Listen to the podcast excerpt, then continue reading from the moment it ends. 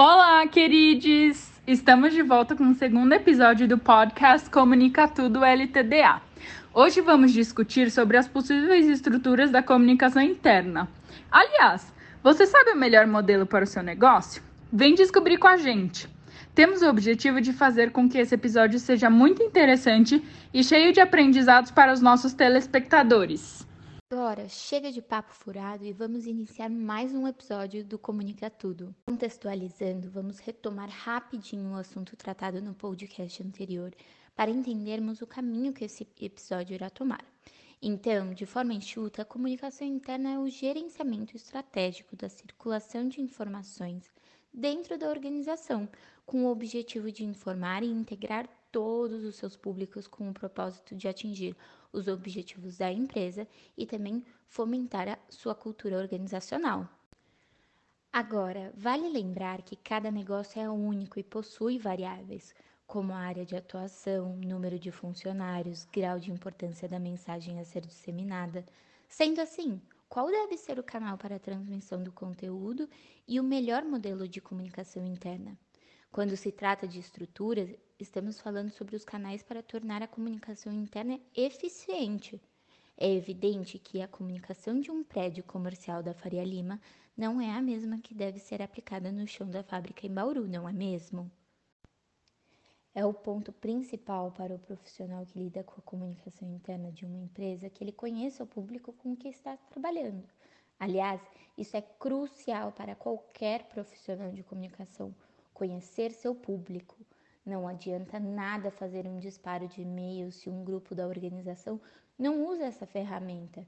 O meio, o canal deve se restringir a isso, enquanto a comunicação, o conteúdo se torna um investimento da empresa, uma maneira de obter um retorno dos funcionários, de otimizar a produção e o trabalho. Nesse episódio de podcast, Vamos trazer os conhecimentos da nossa convidada Nila Toledo, profissional de comunicação interna da empresa Racional Engenharia, para entender o que a pessoa responsável pela comunicação interna de uma empresa faz. Oi, Nila. Primeiramente, obrigada por participar desse episódio do nosso podcast. Você poderia começar se apresentando para a gente? Oi, pessoal. É uma honra estar aqui com vocês. Eu sou formada em jornalismo, mas eu pratico mais RP do que meu próprio jornalismo. Fiz Casper Libero e me formei o ano passado. Trabalho na Racional Engenharia desde 2018 e hoje em dia eu sou analista júnior da comunicação interna da empresa. Que incrível, Nila! Mesmo formada em jornalismo, você se encontrar no rumo das relações públicas. Bom, você poderia nos dizer qual a estrutura hierárquica e de reporte da empresa que você trabalha?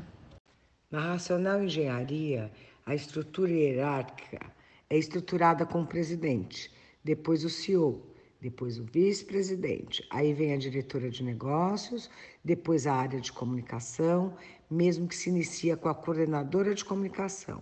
O analista sênior de comunicação é um estagiário.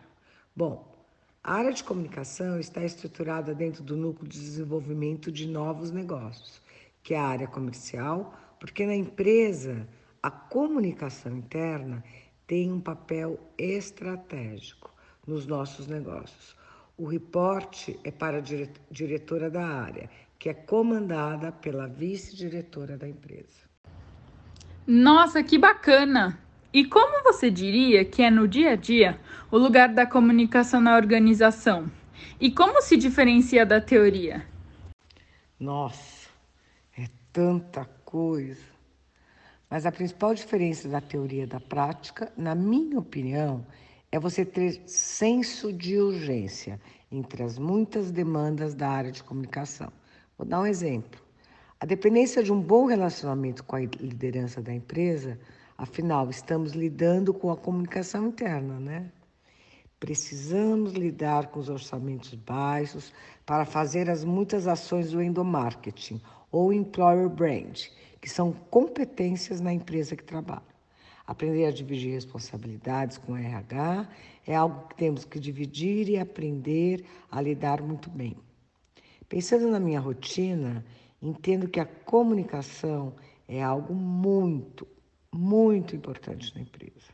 Meu dia a dia é extremamente corrido. Nossa, eu imagino a correria, Nila. E qual é o tamanho das equipes e as responsabilidades delas? As equipes da Racional estão bem reduzidas. Temos um coordenador de comunicação, um analista sênior de comunicação e um estagiário. As empresas maiores geralmente ainda têm um analista júnior, um gerente e um coordenador de comunicação, mas não é o caso da Racional. Pensando nas responsabilidades, acho que se divide em manter portal interno ativo com notícias, comunicados, newsletters, fotos e atualização de negócios. E, por fim, atualização do site da empresa. Também tem a organização dos eventos da liderança ou eventos menores, como, por exemplo, encontro do RH. Produzimos todos os conteúdos, fazemos planos de comunicação independente do cliente interno.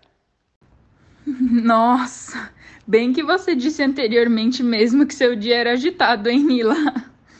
E por fim, como é a carreira em comunicação interna? A carreira de comunicação interna, nossa, é bem extensa. É preciso muito estudo e é necessário sempre se atualizar.